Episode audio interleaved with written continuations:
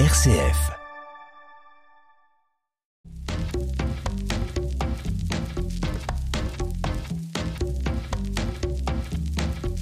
Un petit café? Ah ouais, merci. Considérez que vous êtes maintenant chez vous. Merveilleux.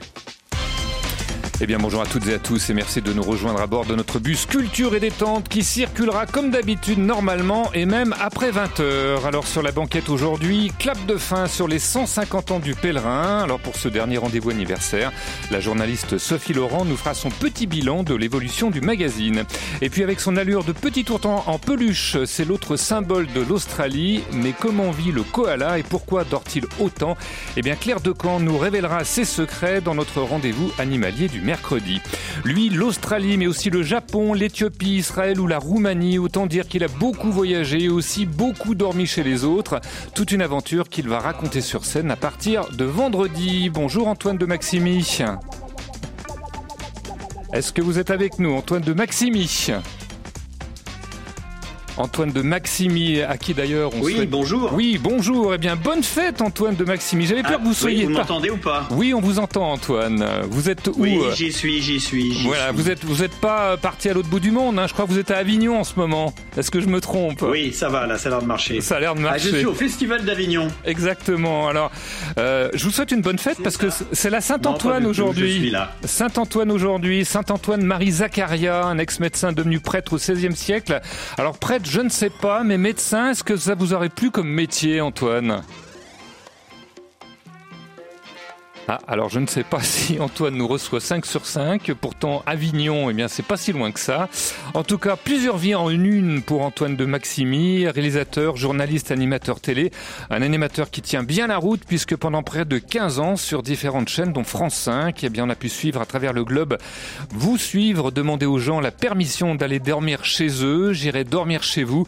C'est une émission euh, dont les origines vont être racontées dans J'irai dormir sur scène à partir de ce vendredi au Festival Off d'Avignon. Alors, comment est-ce qu'on devient globe squatter Comme on vous a surnommé? Vous allez tout nous dire, tout doux, sans s'endormir, du moins j'espère. Avec Antoine de Maximi, c'est parti. Doudou avec Vincent Bellotti. Pardon, monsieur. Oui, monsieur. Vous cherchez quelque chose? Ben, vous savez, je cherche des gens du Kazakhstan. D'accord? Pour les rencontrer, passer du temps avec eux. Ouais, je comprends. Par exemple, ce soir, vous faites quoi? Ce soir? Euh, Rien de particulier. Ah bah voilà. On est dimanche, vous travaillez demain Demain, oui, je travaille. Je suis prof de théâtre. Vous savez quoi Quoi Ce soir, on va chez vous et on dîne ensemble, ça va Dîner chez moi Bien. Oui, vous m'invitez et... Alors on y va Tout de suite Oui. Eh bien, tout de suite. On peut peut-être marcher un peu. Eh ben allons-y. bonne nuit. Voilà, bonne nuit. C'était au Kazakhstan. Antoine, vous aviez été hébergé par un prof de théâtre euh, et vous avez dormi d'ailleurs dans son canapé et lui par terre. Je sais pas si vous vous rappelez de cette rencontre. Oui, je me souviens. Oui. Et alors Je me souviens très bien. Et d'ailleurs, il dormait par terre. Mais il dormait par terre parce que c'était beaucoup plus frais. Oui. en fait, il est, c'était du plus bon malin que sens. vous alors. Bah, il sait pas qu'il, bah, il m'a pas laissé le choix. Vous avez pas laissé le choix. Bon, enfin, vous avez quand même pu passer une nuit tranquille. Alors, des rencontres de Ah ce oui, type, oui, oui. des rencontres de ce type aux quatre coins de la planète, vous en avez plein en rayon. On va y venir, mais d'abord un petit rembobinage. Antoine de Maximi, vous êtes né à Lyon, et né de quatre enfants et deux parents artistes peintres issus d'une famille noble du Dauphiné. Est-ce que vous avez toujours été fier de porter une particule? Pas tant que ça, parce que mon père, qui était justement peintre et assez euh, anticonformiste, il a toujours considéré que qu'il avait rien fait pour le mériter, ce qui est complètement vrai. Et euh, il nous a jamais mis ça en avant et il en a jamais parlé euh, particulièrement à, aux gens qu'il rencontrait. Donc euh, moi j'ai appris que j'étais noble en fait à 10 ans et c'est parce que quelqu'un de de la, une- la grande sœur d'un autre gamin de la classe me l'a dit. Mais mes parents m'en avaient jamais spécialement parlé. Bon, en tout cas, une particule que vous avez portée aux quatre coins du monde, et puis déjà un fort tempérament enfant, hein, puisqu'il paraît que vous avez fait une fugue à 5 ans à Paris, après quelques années plus tard, être renvoyé dans votre, de votre lycée en seconde. Vous étiez déjà rebelle dès le plus jeune âge, Antoine? Euh, Pas du tout. En fait, non. Euh, quand j'ai fait une fugue, c'est pas du tout que je voulais pas voir mes parents, c'était pour aller voir ailleurs. Donc c'était euh, vraiment une, une démarche d'ouverture, beaucoup plus qu'une démarche de, bah, de, d'évasion et de, surtout de rébellion. Et quand j'ai été viré du lycée, c'est pas du tout parce que je compliquais les choses en classe, c'était plutôt apprécié de mes professeurs d'ailleurs. Mais bon, c'est vrai que je foutais rien et que surtout c'était pas ma place. C'est aussi simple que ça. C'est aussi simple que ça. que je- Oui. Oui, c'était pas ma place, c'était pas la manière qu'il me fallait pour apprendre. Et euh, après, ça a beaucoup mieux marché d'ailleurs. Oui, justement. Alors, votre place, c'est à l'armée, hein, plus précisément au service cinéma des armées que vous allez rentrer comme ingénieur du son. Est-ce est-ce que c'est de là qu'est partie votre attirance pour l'image et le son, justement? Euh, non, c'est arrivé bien avant puisque j'ai j'ai fait le premier film que j'ai fait avec mon cousin Jean-Marie.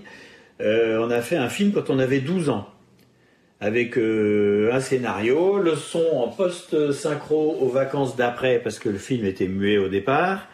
Et donc c'est c'est euh, c'était assez euh, comment dire, c'était assez Film d'auteur ancré- ancré. Un film d'auteur ah, ça- moi je dirais, je dirais pas un film d'auteur, mais c'était un film avec un scénario, Ouais.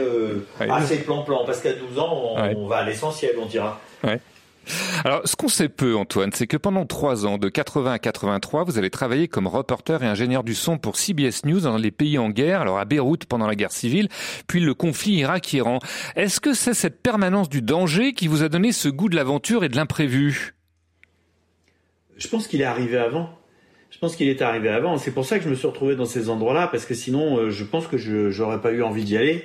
J'aurais, en fait, je n'aurais d'une part pas eu envie d'y aller, et d'autre part, on m'aurait pas proposé d'y aller. Je pense que c'est parce que j'avais déjà, d'une certaine manière, le profil Mhm. de ce genre de, de voyage. Alors après avoir tourné euh, toute une série de, de documentaires et notamment euh, scientifiques et animaliers, eh bien la popularité, Antoine, elle va venir avec ceci, rappelez-vous. Là voilà, je viens d'arriver au Mali. Je vais y passer 15 jours. Et l'idée, c'est d'aller dormir chez les gens. Je sais pas qui, ni comment. Quelle Quelle nouvelle Bah là, il y a une caméra ici. Vous la voyez Et là, il y en a une autre ici. Alors celle-là, celle vous filme vous. Et celle-là, elle me filme moi. C'est comme ça. Et moi, je viens d'arriver au Mali. Je vais rester 15 jours pour aller voir un peu les gens. À droite, à gauche. On verra.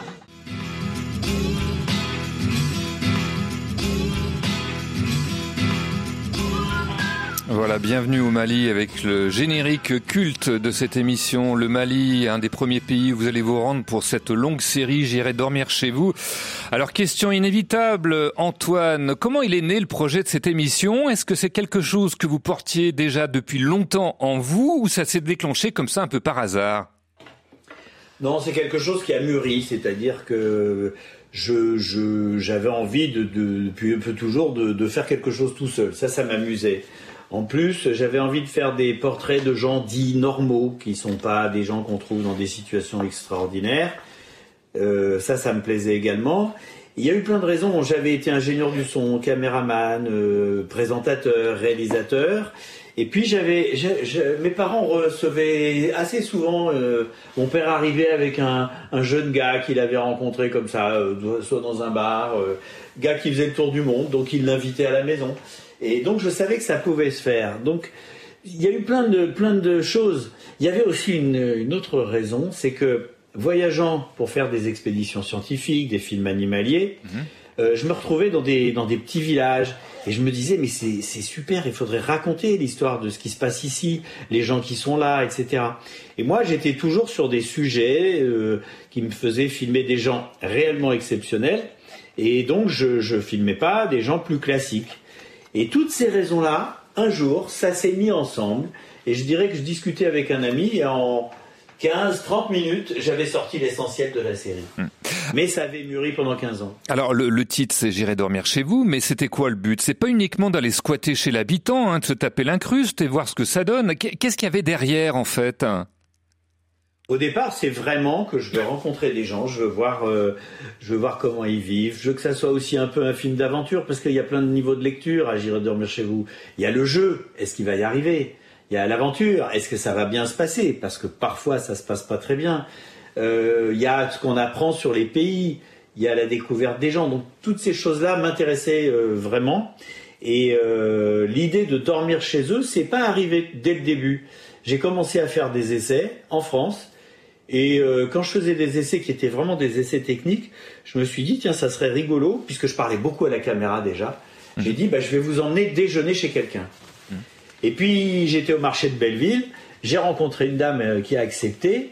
Et puis après, j'ai poussé l'idée un peu plus loin en disant, euh, je vais aller essayer de dormir chez des gens. Et c'est comme ça que le titre est arrivé d'ailleurs. Ouais. Alors, c'est une émission au concept euh, original, mais est-ce que ça a été difficile de convaincre les chaînes de télé euh, à vous suivre et surtout de vous diffuser? Ah bah c'est le moins qu'on puisse dire, c'est que c'est très simple, hein, je, je vais faire courte. TF1, France 2, France 3, Canal+, France 5 et M6, qui étaient les quatre, les six grandes chaînes de l'époque, elles ont toutes dit non. Non, point, c'est tout, il n'y avait pas de débat. C'était pas oui, il faudrait que ça soit. Non, c'est pas pour la télé. Donc euh, bah, les gens qui étaient en poste à l'époque n'y croyaient pas du tout. Mais euh, heureusement, il y a eu la petite chaîne Voyage qui a disparu maintenant, mais qui a trouvé l'idée amusante. C'était François Fèvre. Et il a, il a dit, OK, on y va. Et en fait, ce qui s'est passé, c'est que la machine s'est mise en route. J'étais complètement en dehors des cases, parce que c'est des émissions où il n'y a pas de commentaires. Euh, c'est très très mal filmé. Je veux dire, je regarde pas dans le viseur, donc il faut pas s'attendre à des miracles. Mais en même temps, il y a une vraie authenticité. Et bizarrement, euh, ben ça a marché, ça a beaucoup plu au public, à la presse, et euh, c'est comme ça que l'émission a démarré. Ouais. Mais elle a démarré sur Voyage. Ouais, sur Voyage. Alors après, il y a eu Canal+, et puis après France euh, France 5, hein, qui vous a pris aussi euh, pour toute une série de, de saisons. Alors cette série, elle va être aussi déclinée en, en long métrage, comme J'irai dormir à Hollywood, vous essayez d'aller dormir chez des stars. D'ailleurs, on attend toujours que Georges Clooney vous rappelle, hein, pour vous inviter à prendre un café ou à tel ceux d'autres. Euh, il y aura aussi J'irai dormir chez l'homme qui brûle, consacré à un festival rock dans le Nevada, ou J'irai dormir à Bollywood en traversant l'Inde d'est en ouest. Également un film de cinéma, J'irai dormir dans les Carpates, euh, qui est rediffusé d'ailleurs ce soir sur France 5. Et puis donc ce spectacle à partir de vendredi à Avignon, on va en reparler juste après une première page musicale que vous nous proposez. Et en l'occurrence, c'est Tom Poisson, le trapéziste. Est-ce qu'il y a une raison à ce choix, Antoine? Oui, j'aime bien parce que d'abord il y a une très belle énergie dans, dans ce morceau. Et puis euh, il, il parle, c'est une métaphore entre ce qui est un vrai trapéziste et la vie qu'on peut avoir quand on n'est pas complètement bien posé. Et moi je trouve que ça me parlait beaucoup, indépendamment du fait qu'en plus c'est un ami. Et ben voilà, le petit copinage, ça marche toujours, même en radio sur RCF. Et c'est avec plaisir qu'on va réécouter Tom Poisson et on se retrouve tout de suite après pour continuer à parler de votre spectacle et puis également des coulisses de J'irai dormir chez vous.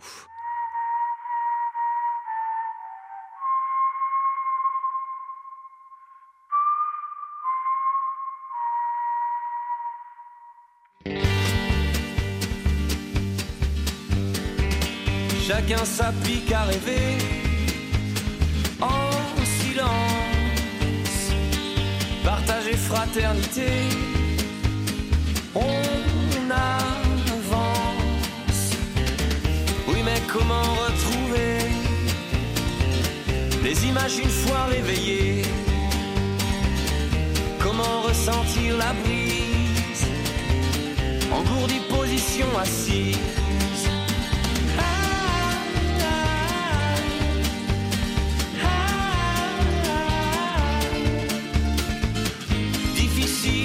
À la hauteur, à moins d'être aviateur. Difficile de rester en piste, à moins d'être trapéziste. On nous dit la vie à deux, merveilleux. À des millions, c'est bien mieux.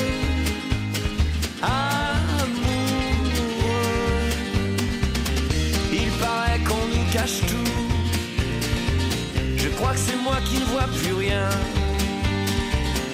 Aveuglé, oncle Picsou. Sur le palier, on crève de faim.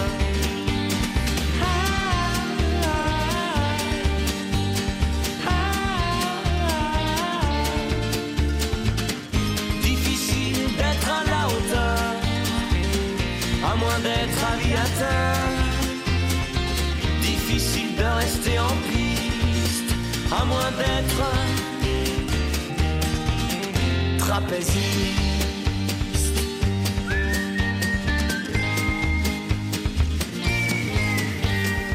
Le trapéziste par Tom Poisson, le choix d'équilibriste d'Antoine de Maximi, animateur et globe-trotteur rendu célèbre par la série J'irai dormir chez vous, à retrouver sur RMC Découverte après 15 ans sur France 5. Une aventure qui débute souvent comme ceci. Bonjour. Ben, ça fait plaisir un grand sourire. Alors figurez-vous que je ne sais pas où je veux aller. Oui, bah oui, bah choisissez, hein, Et vous iriez où vous, du coup Au soleil. Au soleil. Au soleil, ça c'est sûr. Donc ça veut dire on exite le nord de l'Europe L'Italie, vous avez déjà fait Euh, Non, j'ai pas. ça, c'est bon. Ouais, mais c'est vraiment près. Non, j'ai envie d'un truc légèrement exotique, un peu plus loin. Bah la Grèce. Voilà, et c'est parti pour la Grèce. Comment est-ce que vous choisissez vos destinations, Antoine? C'est toujours sur les conseils d'une hôtesse de ligne ou pas du tout? Non, là c'était un jeu que je m'étais autorisé, c'est-à-dire d'arriver à l'aéroport et de faire ce dont on rêve tous, c'est d'arriver à l'aéroport sans savoir où on va. Voilà, ça ça me plaisait beaucoup. Donc j'ai joué à ça sur un épisode et effectivement je suis parti en Grèce. Mais sinon le choix des destinations euh, au début, c'était pour essayer d'avoir le plus rapidement possible une vision générale des, des cultures euh, de la planète, donc euh, l'Asie, l'Afrique, euh, l'Amérique du Sud, enfin j'ai un peu de tout. Et puis maintenant, c'est beaucoup plus des pays où, euh, bah, d'abord où j'ai jamais mis les pieds, parce que je trouve que c'est plus intéressant de, que moi aussi je découvre. Ça donne un résultat qui est plus plus intense. Et, euh, et aussi euh, en fonction de, de bah, ça peut même être en fonction de la météo. Hein. tout simplement. Alors, comme, vous partez comme ça complètement à, à l'aventure. Alors, vous partez, mais pas tout seul, puisque vous avez, euh, je crois, trois mé- caméras que vous fixez autour de vous. Il y en a une pour filmer euh, votre interlocuteur, une autre pour vous filmer vous, et la troisième, elle sert à quoi? La troisième, c'est une caméra euh, normale que je tiens à la main, qui me permet soit d'aller filmer euh, euh, bah, des détails. euh, par exemple, le gars me dit, la, ma maison, elle est sur la colline. On va pas la voir sur les petites caméras, donc je vais faire un plan avec ma caméra. Et puis il y a aussi le fait qu'une fois que je suis installé chez quelqu'un, je pose le, le- le dispositif de caméra, la tige, etc. Et je vais filmer à ce moment-là, normalement, avec une seule caméra. Voilà. Voilà l'explication de, de l'équipement. Est-ce que c'est facile d'approcher des gens avec ce type d'équipement, hein, quand on vous voit avec tout ce, cet harnachement, ou, ou ça les fait pas fuir? Ben en fait, c'est ça a des avantages et des inconvénients, et je trouve qu'on est plutôt gagnant. C'est-à-dire que l'inconvénient, c'est que bon, il y a un drôle de zèbre qui arrive et on peut s'en méfier. Mais les avantages, c'est d'une part que ça justifie un petit peu ma démarche parce qu'on on se rend compte que je suis pas en train de faire, je suis pas quelqu'un qui se balade tout seul comme ça. Je suis quelqu'un qui a quand même une mission. On sent que j'ai un, projet, un, programme. Et puis la deuxième chose, c'est que ça fait un premier tri parce que les gens qui sont plutôt extravertis vont venir vers moi et les introvertis vont se cacher. Et donc en fait, sans avoir rien dit, je vais avoir fait un premier tri. Hmm. Et donc euh, c'est toujours euh, très bien parce que c'est souvent les extravertis qui sont les meilleurs clients pour, euh, pour la télé quand même. C'est Ouais, effectivement. C'est ceux qui ont des trucs les plus marrants à raconter. Ouais. Souvent. Alors, a- avec vous, vous avez aussi un sac de couchage. Est-ce que ça facilite l'hébergement d'avoir son sac hein? C'est très important. On le mesure pas, mais c'est vraiment très important. Alors j'ai un sac qui est tout petit, hein, qui qui pourrait pas me permettre de dormir dehors euh, en hiver ou des choses comme ça. Mais ça fait que quand quelqu'un accepte, enfin les gens acceptent beaucoup plus facilement de recevoir quelqu'un quand ils savent qu'ils n'auront pas à faire la lessive. et qu'ils, non mais c'est pas une blague. Hein. Ouais. Et puis que et que ils n'auront pas à, sortir des draps, etc. Parce que ça devient simple. Ça devient Le plus- gars, il est là, on lui dit voilà le lit, il se met dessus et c'est réglé. Voilà, et pas de lessive comme vous dites. Pourquoi mettre aussi systématiquement dans vos tournages une chemise rouge? Euh, C'est quoi ce dress code, Antoine? Alors au départ, moi je m'en fichais complètement, mais mes producteurs ont trouvé que c'était une bonne idée de garder la même couleur tout le temps. Alors moi je me disais que c'était suffisant de la garder d'un bout à l'autre d'un épisode, parce que comme ça, si tu as besoin de prendre un plan qui a été tourné la veille, tu peux t'en sortir. Mais ce qui, qui a joué, c'est devenu une bonne chose parce que euh, d'une part, on a choisi le rouge parce que c'était une couleur qui se voyait très bien partout. Et d'autre part, je me rends compte que ça a des avantages et des inconvénients, mais ça a des avantages. C'est-à-dire que quand je dois faire quelque chose, une, une, intro- une, ent- une interview, ou alors euh, présenter quelque chose, parler à des gens, si j'ai pas la chemise rouge, ils sont contrariés, ça leur manque, ils sont déçus. En revanche, si je suis invité à un événement quelconque où tout le monde est en smoking, en costard cravate, etc. Et moi j'arrive en jean avec ma chemise rouge, et ben tout le monde trouve ça normal. bah voilà, comme ça on passe partout. Cela dit, se faire inviter à dormir, bah des fois ça marche, hein, d'autres pas. Petite démonstration. Aïe, on, on va attaquer direct. Aïe, moi, can sleep. Je peux dormir chez vous Your house? Ah no, Non. no, my house. Il y a mon mari. Husband. Votre mari Your husband? Non, non, non, non, non. Boom, boom, boom. Non, mais comme un ami. Friend. No? no. But maybe Mais vous you pouvez peut-être appeler votre mari husband. et vous lui dites say, "There is one Je suis avec un. Français, He wants to il veut dormir chez nous. You, you, you take telephone Vous faites ça, appelez-le. okay? No? Bah, ça va pas marcher. Voilà, refus catégorique. Mon mari serait pas d'accord. Alors ça, c'était en Serbie. Je sais pas combien de noms pour un oui, euh, à savoir venez chez moi dormir. Vous avez fait une estimation à peu près, Antoine? Oh, bah, il y a quand même plus de noms que de oui, mais il y en a beaucoup moins qu'au début, parce que au début, je découvrais. Donc, j'étais maladroit. Il y avait des gens, il y a des gens, c'est pas la peine de demander, parce que, bah, c'est évident que ça va pas fonctionner. Même, même, parfois, c'est simplement que ça va pas être drôle. Ça vaut pas le coup, c'est pas une bonne idée. Mais avec les années, j'ai appris euh, beaucoup de choses. J'ai, j'ai appris à, à mieux voir venir les, à mieux cerner les gens, je dirais. Et d'ailleurs, je suis plus souvent surpris par quelqu'un qui dit oui que par quelqu'un qui dit non. C'est-à-dire quelqu'un qui a l'air sympa, etc. C'est assez rare que qu'il soit assez euh, ferme sur le fait euh, sur sur la négative quoi. Alors que euh, parfois, même plus souvent, on voit quelqu'un qui a l'air plutôt renfrogné, pas très avenant, etc. Et tu commences à lui parler, et en fait, il était dans ses pensées et il s'illumine.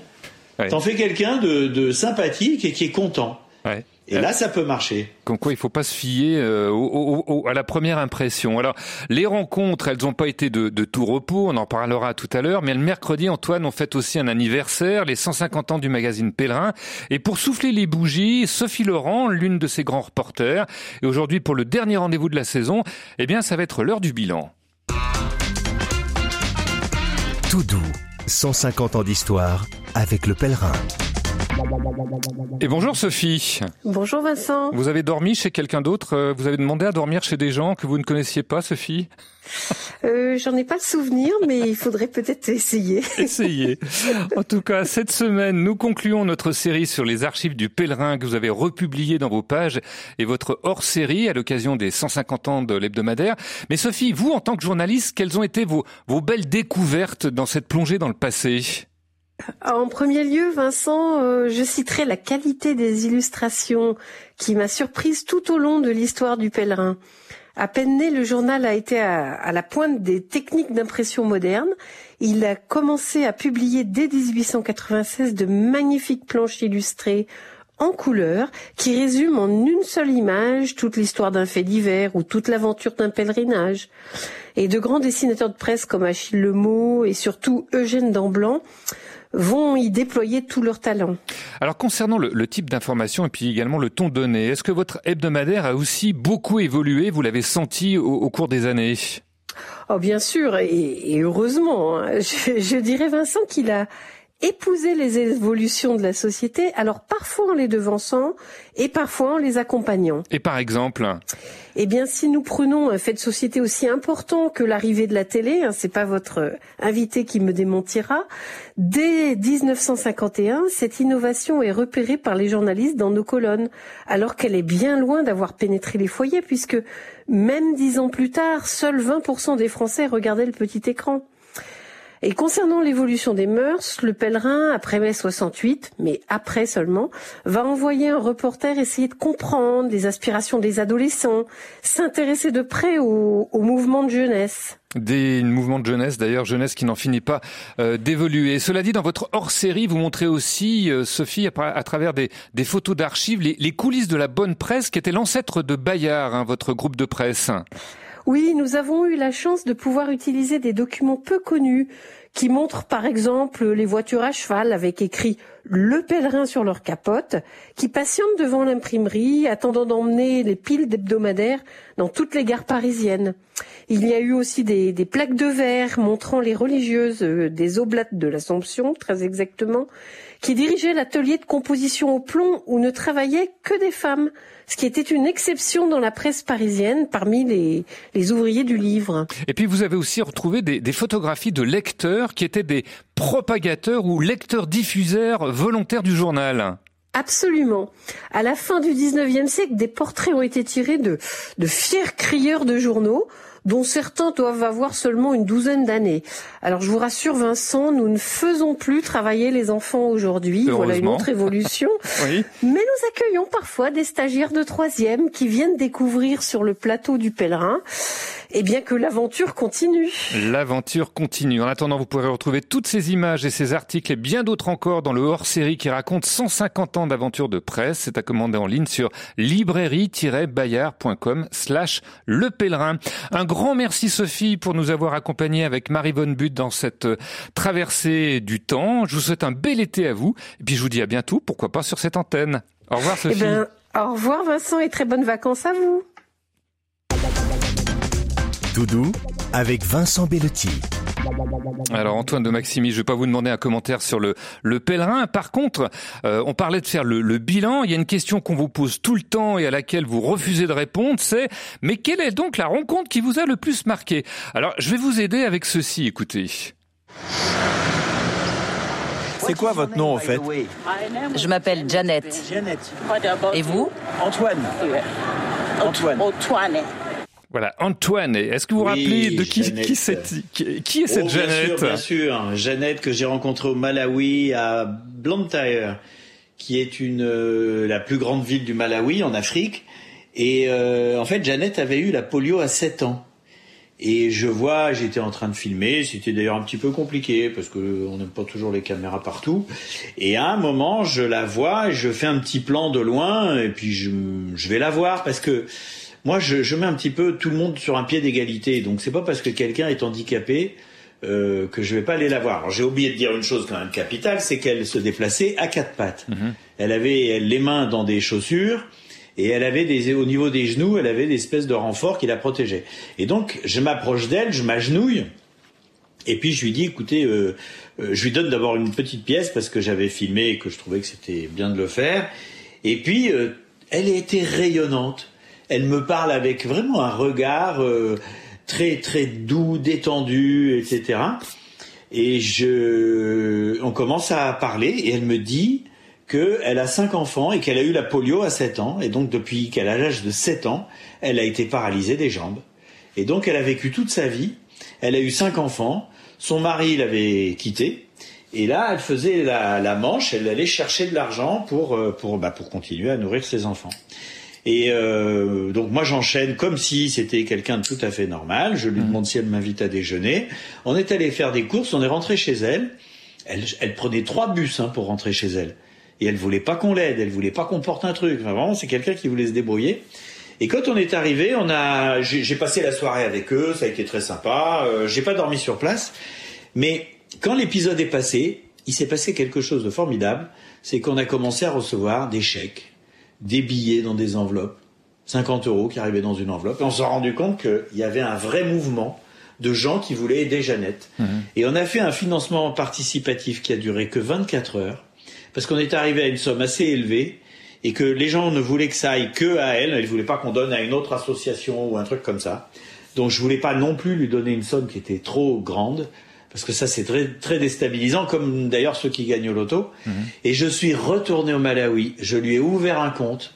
On a mis la somme sur cette euh, sur ce compte parce qu'on a fait ça complètement légalement. Et à un moment, elle parlait d'ouvrir un magasin et de s'en sortir comme ça. Mais elle était beaucoup plus intelligente que ça, Jeannette. Elle n'a pas fait ça. Elle a construit plusieurs petites chambres qu'elle loue à des étudiants ou à des gens, ce qui lui permet d'avoir un revenu régulier, sûr, sans risque, beaucoup moins risqué qu'un magasin.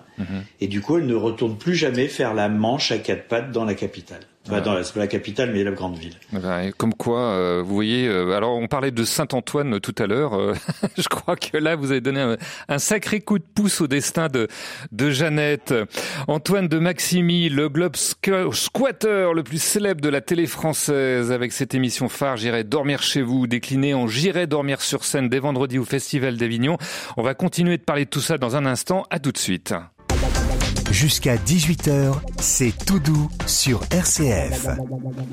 Bonjour monsieur, je suis de passage au Groenland et puis ben, figurez-vous que je savais pas très bien où aller. Et euh, ben, madame m'a proposé de venir chez vous. Eh ben, c'est par là. J'entre Ah bah c'est joli chez vous. Ça c'est la cuisine. Et je, je vais par où? Elle est où la chambre? Au fond, à gauche. Oh bah c'est bizarre comme déco. Alors là je sens que je suis tombé sur des mots. Par contre, il n'y a pas beaucoup de meubles là, chez vous. Je crois que ça serait pas mal s'il y avait un lit. Hein. T'inquiète pas, mon canard, avec ça, tu vas dormir tout de suite. Bonne nuit, mon bébé. C'est jeune. C'est jeune, ça. un rire sardonique, une petite piqûre pour vous endormir. Alors, ce qui s'est passé après, on le racontera pas parce que c'est pas racontable sur une antenne familiale. C'était en tout cas un extrait de J'irai dormir chez vous à Groland, hein, qui parodiait votre émission, euh, Antoine. Tout ça pour dire que, au cours de, vos rencontres aux quatre coins de la planète, il y a quand même eu des moments chauds. Hein. Alors, vous le dites souvent, il y a eu des skinheads pas trop sympas à Berlin, une fusillade dans un bar aux Caraïbes, un Inuit qui va vous casser votre caméra au Québec.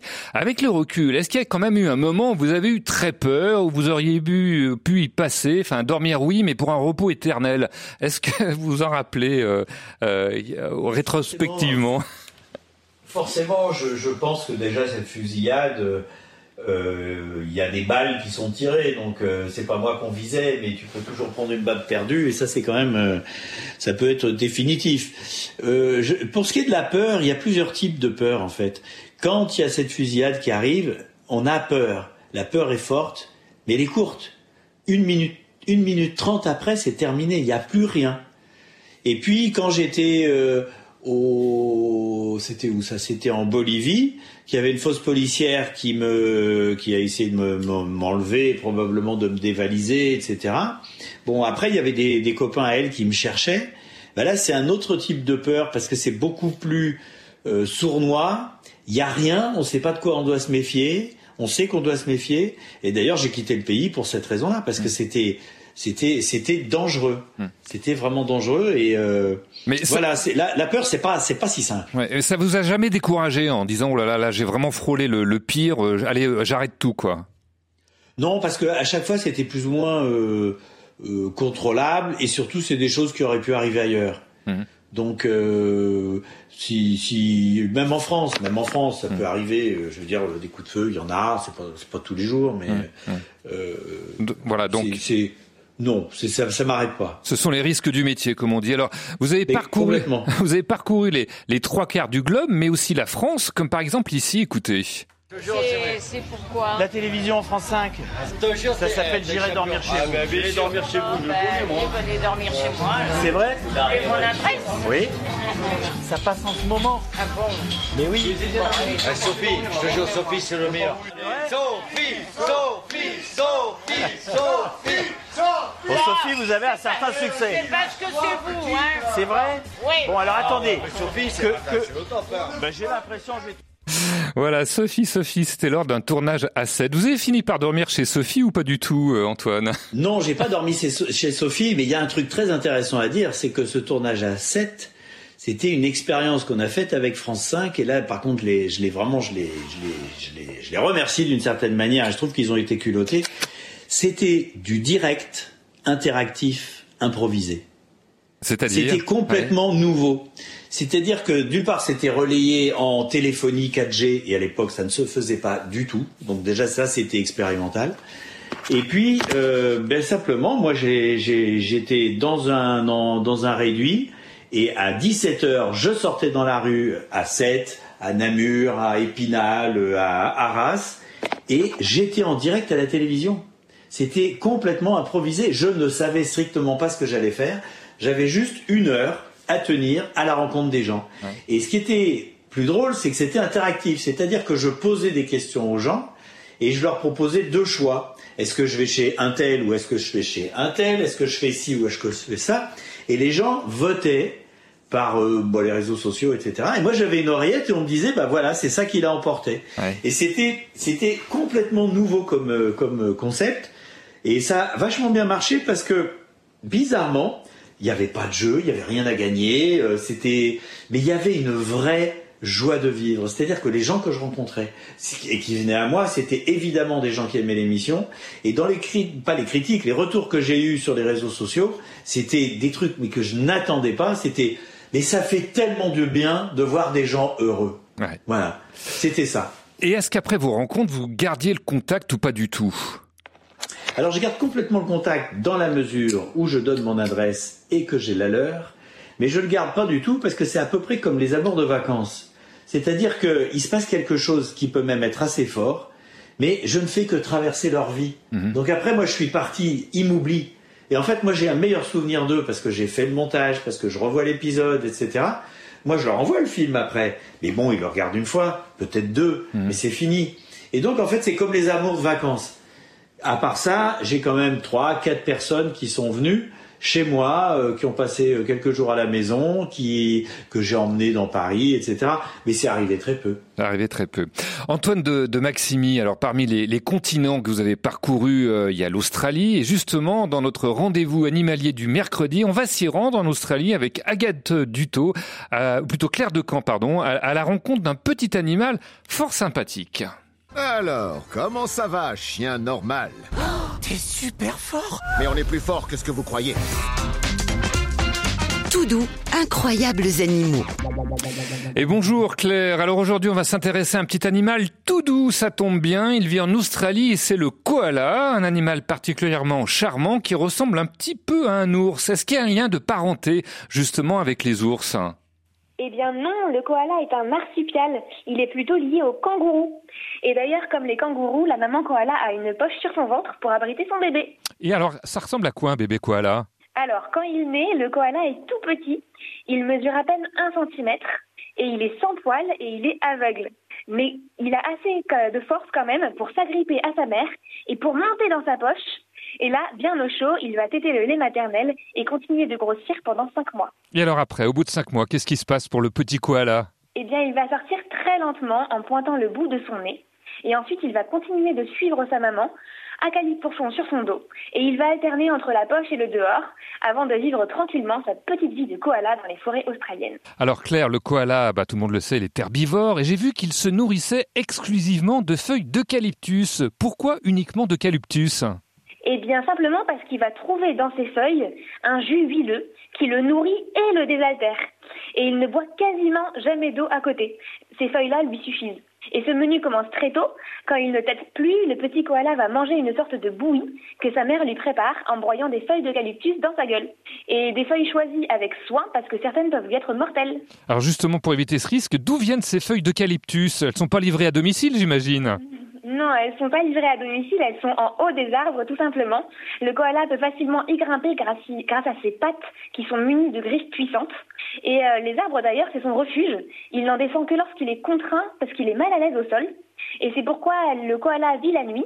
Et le jour, il s'endort souvent accroché à un tronc d'arbre, le dos calé sur une branche. Et il peut se reposer jusqu'à 18 heures d'affilée. Ouais, 18 heures d'affilée, hein, c'est ce qu'on peut appeler un gros dormeur. En parlant de sommeil justement, est-ce qu'il peut dormir sur ses deux oreilles? Autrement dit, Claire, est-ce qu'il est en sécurité aujourd'hui en Australie? Alors oui et non.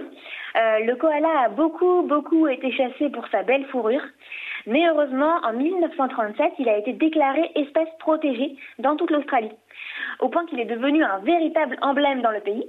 Mais aujourd'hui, il doit faire face encore à de grandes menaces comme la déforestation, l'urbanisation et bien sûr le réchauffement climatique. Vu que les Australiens lui sont très attachés, on peut espérer qu'ils feront tout pour sauver leur symbole national. On l'espère effectivement. En attendant, où est-ce que vous avez décroché votre diplôme de koalalogie, Claire alors avec la lecture de la grande imagerie sur les animaux de la forêt, qui est publiée aux éditions Fleurus, cette grande imagerie parle donc du koala, mais aussi du sanglier, du renard ou encore de la chouette. Eh bien, merci Claire pour cette virée australienne. C'était le dernier rendez-vous de la saison. On est très triste, hein, Claire, de vous quitter après toutes ces rencontres animales, mais on se retrouvera bientôt pour d'autres aventures radiophoniques. En attendant, eh bien, un gros bisou au koala.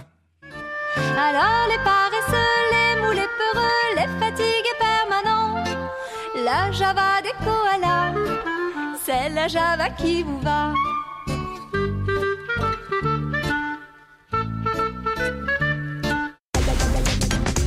Doudou avec Vincent Bellotti. Antoine de Maximi, vous avez rencontré des koalas en Australie? Et je crois pas. Non. Je- J'en ai jamais vu. Ah. Dans des zoos, hein, évidemment, mais dans la nature, non. J'ai pourtant j'ai fait pas mal de cinéma animalier. Euh, D'ailleurs, mais j'ai surtout filmé les singes. Ah oui? Les, les chimpanzés, les, les singes en Amazonie, euh, toutes sortes de singes, les babouins. Mais les koalas, qui ne sont pas des singes, mais j'ai pas filmé de. de et, et vous avez un souvenir particulier en Australie euh, lorsque vous avez été sur ce continent? Oh bah j'en ai pas mal, oui. Déjà quand j'avais fait, fait un film sur les kangourous, déjà ça avait été ça avait été intéressant parce que les kangourous, euh, en fait, il y en a tellement que eux, les Australiens, ils voient pas ça comme quelque chose de c'est c'est il est relativement considéré comme un nuisible. hein. Alors ça change peut-être maintenant, j'en sais rien, mais ils sont vraiment, il y en a beaucoup beaucoup. Mais sinon, j'étais allé, euh, je me rappelle, euh, à Coober Pedy, qui était une ville minière euh, en plein désert où il fait vraiment très très chaud. Et les gens, pour se protéger de la chaleur, parce que ça a été, ils y sont allés avant qu'il y ait des climatiseurs, et on ne sait pas combien de temps d'ailleurs on aura des climatiseurs. Ils avaient creusé leur maison, ils appellent ça des dug out. Ils avaient creusé leur maison sous la terre. Et là, ils, ils ont des. Alors, il n'y a pas de lumière, évidemment. Tu as un couloir, et puis au bout, tu as des pièces avec la lumière électrique. Mais en revanche, tu as une température de 22, 24. C'est extrêmement agréable quand dehors, il fait 44. Ouais. Eh ben voilà, c'est peut-être une solution au au réchauffement climatique. hein, tout le monde sous terre. Antoine euh, de Maximi, notre invité tout doux du jour, qui vous proposera de dormir chez vous sur scène à Avignon. Alors pourquoi ce spectacle? Eh Bien, réponse dans un instant. Après votre deuxième choix musical, essaye les 5 heures Paris s'éveille. Mais attention, dans la version d'Anne Pierlet. Pourquoi cette reprise de, de Dutronc? Moi, je trouve qu'elle est formidable parce que ça démarre tout doux. Ça tombe bien. Ah, Ça tombe bien. Et puis, au, fil et à- au fur et à mesure du morceau, ça gagne en énergie. Et à la fin du morceau, t'es en pleine forme, t'y crois, t'es à fond. Et ça, moi, je conseille aux gens de se mettre ça le matin, quand ils se lèvent, qu'ils doivent aller bosser. Je trouve que ça te met une énergie formidable. Eh bien, on va se réveiller avec Anne Pierlet. On se retrouve tout de suite après. Je suis le dauphin de la place Dauphine et la place Blanche à mauvaise mine. Les camions sont pleins de lait, les balayeurs sont pleins de balais. Il est 5 heures. Paris s'éveille. Paris s'éveille. Les travestis vont se raser, les stripteaseux sont ravis. Les traversins sont écrasés, les amoureux sont fatigués. Il est 5 heures, s'éveille. Paris s'éveille.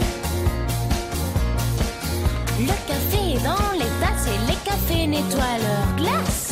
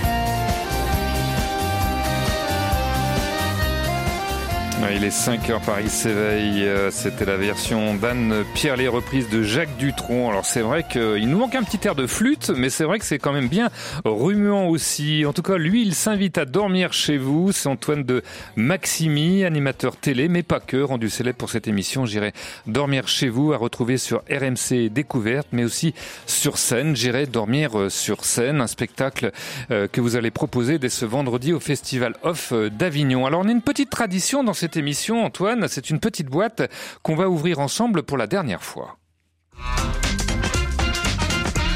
La boîte à tout doux. Et j'évène mon petit refrain habituel. Dans les mains, j'ai un petit coffret en bois. À l'intérieur des cartes, au dos de chacune, une question pour mieux vous connaître. Alors le principe, il est simple. Je vais battre ce jeu. On va tirer trois cartes au hasard et je vous lirai la question correspondante. Vous avez droit à un joker. Mais de toute façon, il n'y a rien d'indiscret. Alors je remue les cartes et vous me dites si vous êtes prêt pour la première, Antoine. Je suis prêt. Allez, je tire.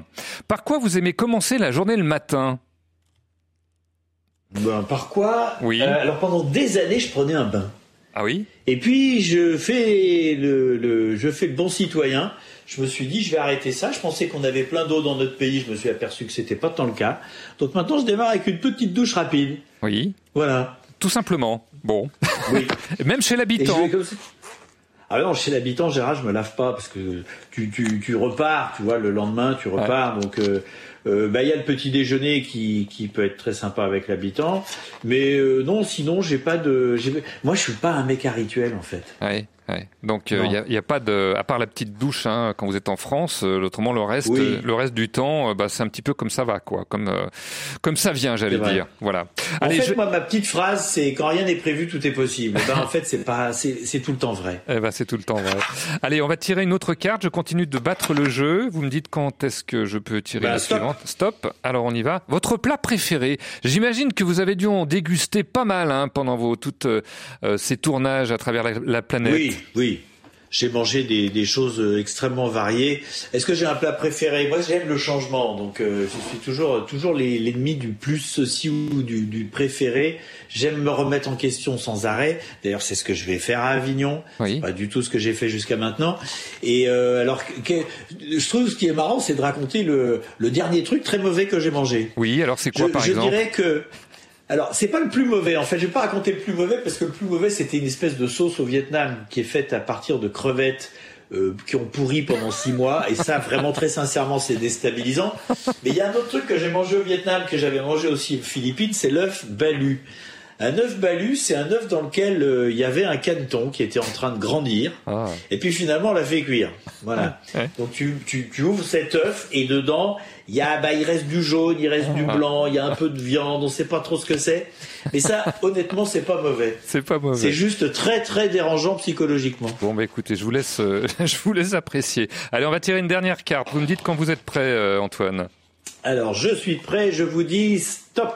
Un objet dont vous auriez du mal à vous séparer. Alors j'imagine que ce sont vos caméras, mais en dehors de vos caméras, qu'est-ce qui pourrait euh, être difficile pour vous de vous séparer?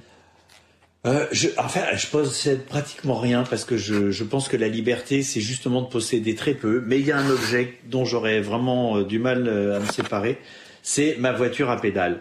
C'est une voiture que j'ai trouvée chez un brocanteur qui était fabriquée dans les années 30-40. Oui. C'est une voiture à deux places pour adultes, en bois et en acier, qui a été utilisée avant la guerre et après la guerre, entre les, entre les deux guerres, etc. euh, et qui permettait à des couples d'aller faire leurs courses, etc. Et elle a un charme fou. Je trouve ça très agréable. J'ai même fait spécialement un petit garage dans ma maison pour pouvoir la sortir facilement. Et je vais faire les courses dans Paris, je vais au restaurant, je vais me promener dans Paris avec ma voiture à pédales. Et ça, j'adore. Voilà, alors si vous voyez une chemise rouge dans une voiture à pédales, il n'y a pas de doute, c'est Antoine de Maximi. Merci Antoine d'avoir répondu à ces questions. On va Bien, refermer merci la, beaucoup. la petite boîte et on se retrouve dans quelques instants pour terminer ensemble cette émission. Tout doux avec Vincent Bellotti. Antoine de Maximi, le présentateur de J'irai dormir chez vous, a disparu alors qu'il était en tournage dans les Carpates. Présente Agnès, la monteuse d'Antoine. Lieutenant Laurent Logier. Le lieutenant Logier vient de rapporter les affaires d'Antoine. Il manque de cassettes. C'est peut-être Antoine qui les a perdues. Coucou Agnès. Alors là, je viens d'arriver à Bran, dans les contreforts des Carpates. Le château de Dracula, s'il vous plaît. Est-ce que je peux dormir chez vous Faut aller enquêter là-bas. Vous croyez qu'on pourrait le retrouver Qu'il pourrait être encore vivant? Mais où est passé Antoine de Maximi Eh bien, vous le saurez en regardant J'irai dormir dans les Carpates, un film sorti au cinéma en 2020 avec Alice Paul et Max Boublil et qui sera diffusé ce soir sur France 5. Et pour retrouver Antoine de Maximi en vrai, eh bien, c'est au Festival Off d'Avignon du 7 au 29 juillet. Alors, qu'est-ce qu'il va y avoir justement dans ce spectacle, Antoine de, de Maximi Vous n'allez pas nous faire un, bilan des, des rencontres que vous avez faites pendant euh, euh, tous ces, ces épisodes? Qu'est-ce qu'il va y avoir de particulier dans ce spectacle? Eh bien justement, je vais surprendre. Je vais surprendre parce que d'abord, sinon je m'ennuie si je fais tout le temps la même chose. Et en fait, ce spectacle, c'est de raconter ce qui m'a permis de faire J'irai dormir chez vous. Parce que j'aurais jamais pu faire une émission pareille si j'avais pas eu une autre vie avant. Et dans mon autre vie avant, j'ai fait du reportage de guerre, j'ai fait des films animaliers et des documentaires d'expéditions scientifiques. Ça, ça m'a emmené partout. J'ai plongé en sous-marin à 5000 mètres de fond. J'y suis vraiment allé pendant 8 heures. Et vous en êtes ressorti descendu dans surtout. un hein. volcan. Vous en êtes surtout ressorti. Et j'en suis ressorti. Ensuite, je suis allé euh, dans un volcan pour aller chercher de la lave. Euh, je suis descendu dans des gouffres de glace dans la calotte glaciaire du Groenland. Je suis allé en Amazonie, à la cime des arbres, pour euh, avec des chercheurs, avec un engin incroyable qui s'appelle le radeau des cimes. Bon, bah tous ces trucs-là, et il y en a plein d'autres, mais je vais pas tout dire. Eh bien, tous ces trucs-là, j'ai fait des films. Moi, je- j'organisais pas les expéditions, je faisais des films. Eh ben, je vais raconter tout ça avec énormément d'images. C'est-à-dire que en une heure et demie, je vais emmener les gens au fond de la mer, dans un volcan, dans les glaces, euh, partout, avec des images extrêmement spectaculaires. Parce que personne ne sait que j'ai fait tous ces films. Et sincèrement, c'est là que j'ai construit, euh, je dirais, mes compétences et ma personnalité qui ont permis que je fasse cette émission complètement décalée et complètement euh, un peu biscornue, saugrenue, qui est J'irai dormir chez vous? Alors moi, je me pose une question. Euh, Est-ce que vous avez un bon assureur? Est-ce qu'il n'a pas des sueurs froides? Alors moi, je me suis assuré, c'est rigolo, mais je me suis assuré auprès de l'armée, parce que j'étais aussi à l'armée pendant plusieurs années. Et ils avaient un système qui est encore valable actuellement, c'est un truc où tu peux, tu es assuré pour tout. C'est-à-dire que si tu te fais tuer à la, à la guerre, t'es assuré. Si tu tombes en faisant euh, n'importe quoi du parapente, il n'y a aucune, il y a aucun, aucun truc de, de restriction. En revanche, l'argent que tu mets, il est perdu. C'est pas une capitalisation, mais t'es vraiment très bien assuré. Bon bah. Et moi, j'ai gardé ça jusqu'à maintenant. Eh ben écoutez, je suis rassuré et pour vous et pour vos proches. Merci Antoine de Maximi pour avoir partagé Eh ben, ce moment tout doux. On vous retrouve donc au Festival of d'Avignon du 7 au 29 juillet. Et puis je remercie également Nathan Fort qui ne s'est pas endormi aux manettes de la régie technique. Demain, ça sera la dernière. On baissera définitivement le rideau après trois années à filer tout doux. Ça sera l'occasion de revenir tout comme vous Antoine sur les meilleurs moments de cette émission. Alors il y aura le menu complet, des émotions, sourires, surprises, des ratés, bref la vie. Tout simplement. En attendant, on va se quitter en musique avec euh, votre tout dernier choix. C'est Small One par Anne Cardona. Est-ce que vous avez une explication sur ce choix Antoine? Alors d'abord, je trouve que c'est plein de gaieté et moi, de toute façon, j'aime qu'on fasse des choses gaies. J'ai pas envie de me faire du mal, que ce soit les films, etc. Et je suis ravi d'avoir le temps de dire juste que Anne Cardona est également au Festival d'Avignon avec une pièce Belles Amies. Euh, je crois que c'est au théâtre de la Lune ou quelque chose comme ça. Et euh, j'ai- rencontré Anne quand elle chantait cette chanson-là. Je me suis dit ça me plaît. Voilà, c'est aussi simple que ça. Et voilà, le deuxième petit coup de pouce après Tom Poisson. Merci encore une fois, Antoine de Maximi, au Festival Off d'Avignon jusqu'au 29 juillet. Et on se quitte donc avec Anne Cardona, Small One. Je vous souhaite à tous et à toutes un très bon début de soirée à l'écoute de RCF.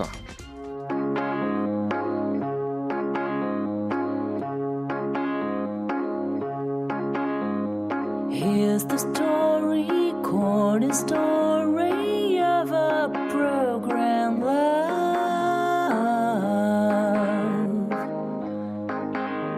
He cares for me, lives beside